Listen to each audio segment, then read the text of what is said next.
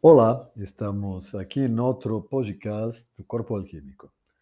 E bom, hoje estamos com a pergunta do milhão de dólares, pergunta que não quer calar. O que, que significa ser um tantrika? Não? E aqui, tantrika não é neutro, ou seja, se refere tanto a um praticante homem como mulher. Então, não estou falando só tantrika, muitas especiais como homem. Então, o que significa ser um tantrika? Então, para decepção de quem veio querendo as 10 dicas não de como ser um tantrika, este podcast não se trata das 10 dicas de como ser um, um tantrika. Mas sim, um pouco mais no final, não vou tentar ensaiar um pouco o que seria não, uma definição, pelo menos desde meu ponto de vista, apropriada ou funcional para nossa época, para nossa cultura. Mas vamos a começar um pouco pelo princípio. De acordo com tudo que nós já estamos falando não, com respeito ao Tantra, se vocês vêm seguindo nossa série de podcast, não, já devem estar percebendo que, primeiro, não todo o movimento tântrico, até como a palavra movimento tântrico fala, é algo bem complexo, diversificado e que se estendeu não, durante literalmente milhares de anos em uma cultura também extremamente diversificada, não? como é a cultura da Índia. O Tantra, em todo esse período, não, passou pelos mais variados eh, momentos culturais, não? Eh, desde ser realmente extremamente underground com respeito à cultura védica, desde ser incorporado na cultura védica, desde ser absorvido ou entrar em relação com outros eh, outras culturas, não, sobretudo em um determinado momento, não, uma relação com o taoísmo chinês mesmo, não, com alquimia, com todas as práticas alquímicas não, eh, taoístas, se influenciaram muito com o tantrismo do primeiro milênio, certo, da era cristã. Enfim, ah, muito possivelmente também muitas influências com o sufismo, não, com a parte dentro do Islã, e assim nós temos um panorama extremamente amplo, rico e complexo do ponto de vista cultural. Então, e dentro do núcleo do que se interpreta mais como Tantra, não? as escolas Tântricas, escolas Kaula, não? as escolas do norte, do sul, do leste e do oeste, não? no século X, XII da era cristã, vamos ver que cada uma delas tinha uma visão e podemos dizer que definiria o que é um tantrika de uma maneira diferente. Então temos muitas definições do que seria um tantrika. Mas aí, não dizer, como então, dentro desse panorama tão diverso, podemos chegar a um ponto em comum? Não? E, bom, quando falamos de tantra no geral, não, temos aquela frase que podemos dizer que praticamente qualquer eh, que se diga tantrista vai aceitar, não? que diz que tudo é Shakti, certo? E que tudo que existe não é, é, a, é a deusa, não? e a deusa aqui não é a deusa antropomórfica, certo? E quando fala tudo é Shakti, não? é Shakti com maiúsculas, não? porque com minúsculas um pouco é a representação antropomórfica não? desse princípio criador, não? com uma forma feminina, uma forma feminina humana, certo?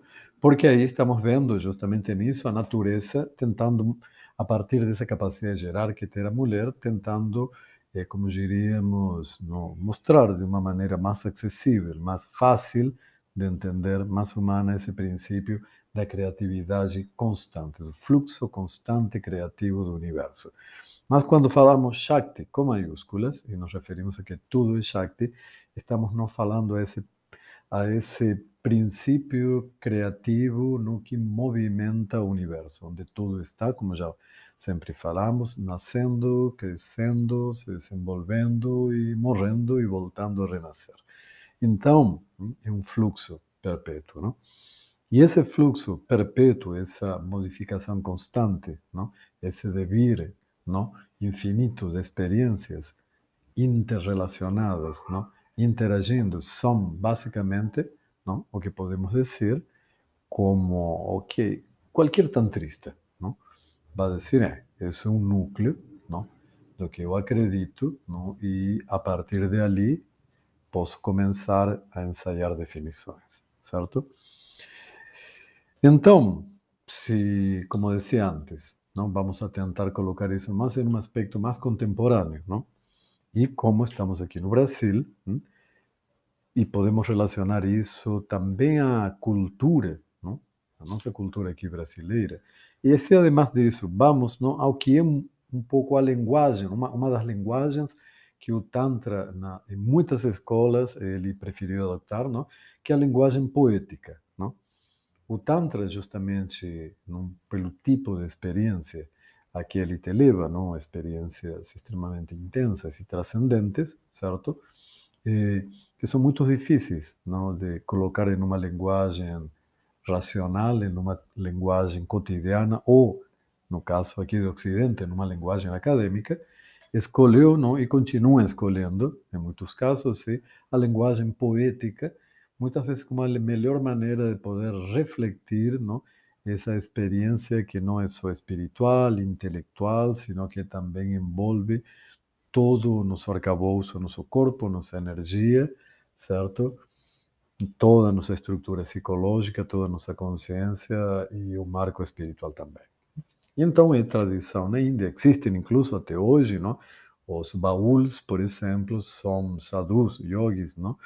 que eh, são itinerantes, são eh, a palavra juglar existe em português, agora estou me lembrando. São, eles cantam, certo? São, eh, eles tocam um instrumento específico que levam com eles, não? e a maneira de um pouco de falar para as pessoas, de fazer conhecer a experiência, é justamente compor músicas sobre as próprias experiências em que eles vivem, não? E, sobretudo no sul da Índia, eles são muito famosos justamente, não?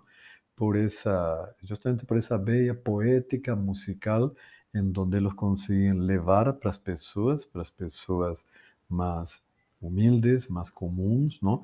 Essa, esse reflexo dessa experiência transcendente a partir da música e a partir da poesia. Não? E isso podemos rastrear na história do tantrismo e em diversas, como digamos, no, nas diversas linhas e momentos que está o linguagem poética e muitas vezes essa linguagem lidando diretamente com o musical. Então, visto isso, não, e, hum, é bom, acho que dá para ver, todo mundo sabe, eu não sou brasileiro, mas quando cheguei ao Brasil, não, já faz muitos anos e comecei a conhecer um pouco a música aqui, não, encontrei uma música que para mim define hum, perfeitamente o que eu vejo como ser um tantrika, não? E acho que para algum, alguém já pode estar eh, suspeitando aí, é Metamorfoses Ambulante de Raul Seixas. Então, para quem quer entender mais ou menos o que é um tantrika, não, vai aí, não procura, procura aí no Spotify, no YouTube aí a, a Metamorfoses Ambulante, se você não tem ali entre, não, entre teus discos, CDs, não sei de que época você que está ouvindo tem e houve novamente metamorfose ambulante. E, aliás, o próprio personagem, não, que compôs, o Raul Seixas, não, realmente ele não, viveu como realmente um tantrika de mão esquerda, certo? Então tem bastante a ver. Mas a música justamente eh, define muito não, essa plasticidade, não, essa constante abertura para a experiência, não? Eh, que o que te pide justamente você estar de alguma maneira fluindo dentro da experiência tântrica, certo? E basicamente aquele aquela parte não central, não? Quando ele fala, não? Eu prefiro ser uma metamorfose ambulante do que ter aquela velha opinião formada sobre tudo, certo? E podemos dizer que esse é o centro da visão tântrica. Mesmo que muita gente não, associe atualmente não, a rituais, eh, a, a, uma visão que do Tantra, não, em onde ele fica ossificado, cristalizado dentro de um ritual de iniciações que tem um teoricamente uma maneira correta, certa, aquela única de ser. Isso, sinceramente, eh, reflete muito mais, não? Eh, a ideia ritual da cultura védica e não a riqueza expressiva que o Tantra teve. não? A maioria dos rituais tântricos que você encontra por aí devem muito mais à influência védica que a, a essa característica underground do Tantra, não? que em cada momento, em cada região da Índia e para cada coisa, ele teve justamente a criatividade de inventar uma prática, um ritual e uma maneira de abordar cada situação. Não? Então, não, podemos dizer que até historicamente é uma coincidência plena, até como também na atitude pessoal do que seria um tantrista, certo? Sobretudo um tantrista radical, assim, mais raiz, de o que nos fala a música, não? Eu prefiro ser essa metamorfose ambulante, estar diretamente ligado ao fluxo, não? Estar no fluxo, estar na Shakti, porque Shakti, justamente fluxo? Estar nessa união com a Shakti constante, de que justamente ter aquela opinião formada sobre tudo, não? Que é mais ou menos a cultura védica ossificada, envolta justamente da revelação védica, que aconteceu em um momento que foi única e que terminou com o Vedanta e pronto. Não? Agora o resto é comentar. Não? A, a ideia mais eh, revolucionária dentro dessa visão não, do Tantra é que não, a revelação é constante. Não? A revelação é cotidiana. Não? A revelação acontece em cada momento em que você se torna consciente justamente de que tudo é Shakti, que você é Shakti e que o próprio movimento do universo não, não é Maya, não, não é algo que te ilude, sino que ele em si não é aquilo que é. E nesse estar e nisso você encontra, eh, eu não gosto de usar essa palavra, mas vamos colocar bem entre aspas, você encontra a verdade, ou tua perspectiva, tua vivência, teu fluxo sobre essa verdade, novamente, não? que é totalmente metamórfica, não? como metamorfose ambulante, porque ela muda. Não? Ela não só muda, ela não só evolui em um sentido linear. É como que uma metamorfose, há uma mudança completa. A realidade, não? E rápido e qual, independentemente da idade que tenha quem está me escutando, se você vê, não, o, a realidade 5, 10, 15, 20 anos atrás, tua realidade pessoal, como a realidade cultural em que você está, não a realidade aqui no Brasil, a realidade do mundo, ela muda constantemente e não linearmente, não? Porque apesar de todas as previsões que podemos fazer, ninguém sabe o que vai acontecer daqui a dois, três, quatro, cinco anos, não? Eu sempre comento quando caiu o muro de Berlim, certo? Um par de meses antes, não ia ter analista, não teve nenhum analista político, entende, que te falou que o muro ia, o muro ia cair. Tipo, é, estava no desgaste, havia um processo, podia acontecer, mas de repente, pô, a gente acordou um dia e o muro caiu. A realidade não é linear. É multidimensional. Não? Então, é justamente metamórfica. Não? Ela não vai evoluindo passinho a passinho. Um dia, hum, algo acontece e você, ou o mundo, ou você e o mundo, se transforma em uma nova coisa tão diferente quando falamos de metamorfose, como é a borboleta da lagarta do qual ela saiu. Certo? Então, e cada uma das questões não, que vamos encontrando dentro da letra, não, até nem vou comentar muito, não, porque vou deixar para vocês irem lá escutar, não?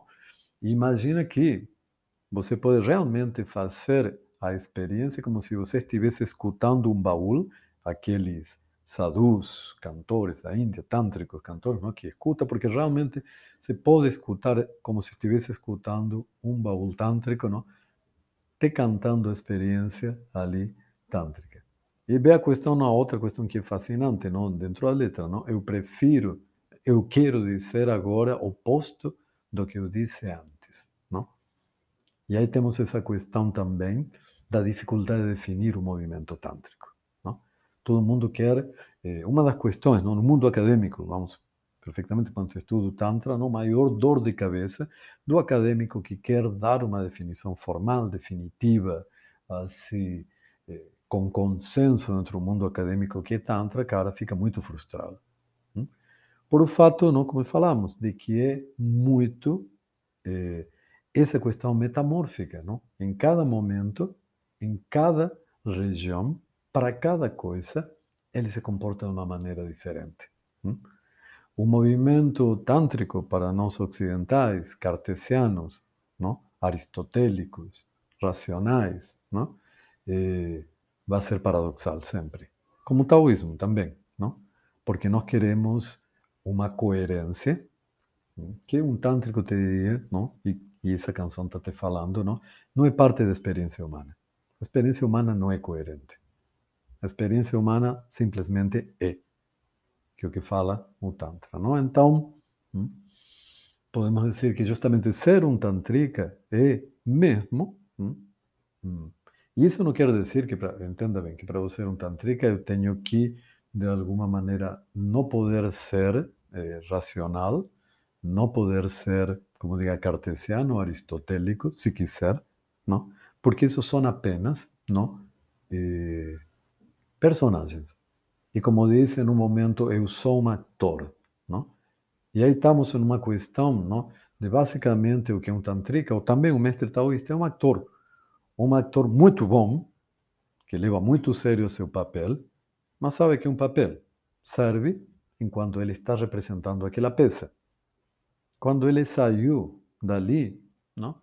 ele está esperando o próximo papel, a próxima peça, e ele vai se empenhar, vai trabalhar naquele com tanta, hum, assim, com tanta criatividade, seria a palavra certa, não?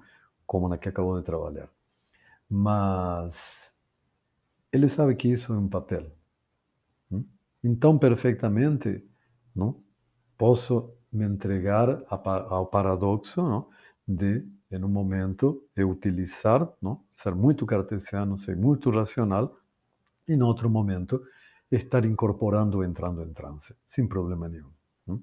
A maioria eh, dos ocidentais, não? do pensamento ocidental que se gerou, tem um profundo conflito com isso. Não? Então, não, ser um tantrika numa questão não é resolver esse conflito, e esse conflito não tem uma resolução psicológica ou intelectual. Não? Ele tem uma resolução vivencial. Há um determinado momento não? em onde você supera literalmente o que é a barreira não de tua mente, da tua pessoalidade, não de dessa ideia que temos do que é ser em Ocidente, não, em onde você é alguém, não? Eu tenho meu caráter, eu sou alguém muito bem definido, eu sei quem eu sou e eu mantenho essa imagem. Isso não é ser um tantrika. Ser um tantrika é justamente saber que toda essa imagem, com toda essa banca, com toda essa importância que incluso a psicologia ocidental dá ao processo de individuação, é apenas um personagem.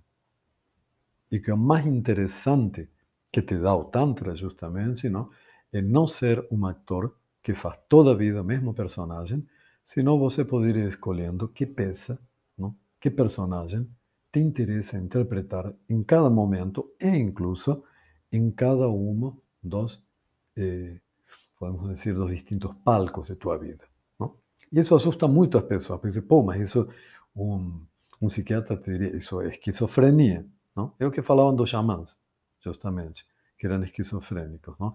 porque não estamos eh, fazendo o culto de que eu sou um ser humano definido, uma pessoa, entende? E essa plasticidade, numa mente do próprio movimento e do tantrika, não? é o que é o que ao mesmo tempo fascina e nos faz muito difícil te dar 10 dicas assim de como você ser um tantrika, porque em realidade, se vamos nos ater, não, a que tudo é Shakti, qualquer 10 dicas que eu te dê são 10 dicas para ser um tantrika qualquer personagem, se você o vive como um personagem, se você o explora como uma experiência realmente de ser neste multiverso em que vivemos, hum, vai ser, como digamos, uma experiência tântrica. Então, novamente, te convido, vai e escuta, não? Metamorfose ambulante, e um pouco como viveu Raul Seixas, não? com todas as suas contradições não? e com todos seus acertos, não? É, isso é, não? E, cada um, e, e, novamente, como falo, isso não quer dizer também que para ser um tantrika eu posso ser, tenho, preciso ser espalafatoso, certo? Eu posso fazer tudo isso na surdina e na tranquilidade, aparentemente de uma vida até pacata, não? Porque não é o que represento para os outros, senão fundamentalmente o que represento como personagem para mim mesmo. Não? Para o Tantrika, o público não são os outros. O público é ele mesmo. E é isso, gente. Fiquem pensando um pouquinho sobre isso. Novamente, insisto, vai, escuta o Raul Seixas, curta aí uma metamorfose ambulante. E, como sempre, se você quer deixar uns comentários, aqui se dá, deixa aqui, não para este podcast. Difunde ele, hum, se você gostou, hum, pede para teus amigos escutarem também, para quem está interessado sobre o tema. E vamos continuar ainda falando sobre Tantra, porque temos muito ainda a falar, porque, como falamos, não? é um universo tântrico muito vasto. E é isso. Obrigado para quem escutou. Até a próxima.